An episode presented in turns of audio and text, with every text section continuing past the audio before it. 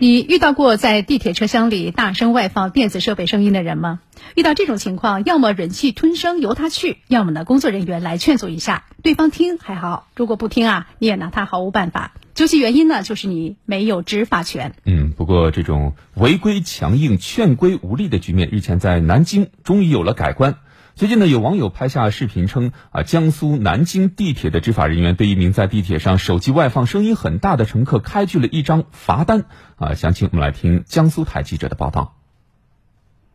我们的这个执法队员在巡查到小龙湾到百家湖这个区间的时候，发现有一名女乘客正在用手机外放这个声音看视频。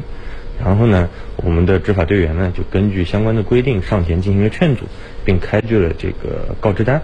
那么这名女乘客全程还是比较配合的，那么在告知单上面签了字。这一幕被网友拍下并上传网络，引发热议。有网友建议，这个做法可在全国推广。二零二零年的这个四月份，《城市轨道交通客运组织与服务管理的办法》三十六条规定，呃，是禁止在地铁上手机外放声音、电子设备外放声音。我们也在这个列车车厢里面的语音做了相应的提示，在车站和这个。呃，列车车厢以及出入口，我们也张贴了相应的禁止标志。我们呢也专门设计了一个相应的告知单。李斌表示，网传的罚单其实是一份告知单，也就是南京地铁制作的文明乘车宣传单，旨在宣传和倡导大家文明出行。广大市民在列车上，呃，口罩要把它戴好。那么，共同维护好我们车厢的环境，然后在列车上呢，同时也禁止乞讨等等相应的这些不文明以及违规违法的行为，去共同维护一个呃和谐、有序、安全的乘车环境。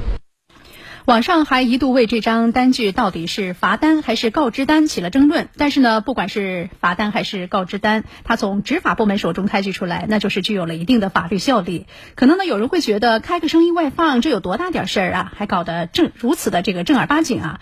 呃，那这种开告知单的做法，就是要借助有仪式感的方式来告诫某些不以为然的人，你的行为已经影响到了大家，你的素质更是有待提高。我们也真心的希望这种略带强制。是意味的执法出现在更多的社会生活细节当中，让不文明行为知难而退。嗯，其实今天的互动话题，我们也想问问大家：那么你对在公共交通工具上大声外放电子设备的声音现象，这样怎么看呢？啊，你支持行政部门出台更为严厉的措施来干预吗？也欢迎您登录九头鸟 FM 的焦点时刻专区，或者是湖北之声的微信公众号参与我们的讨论。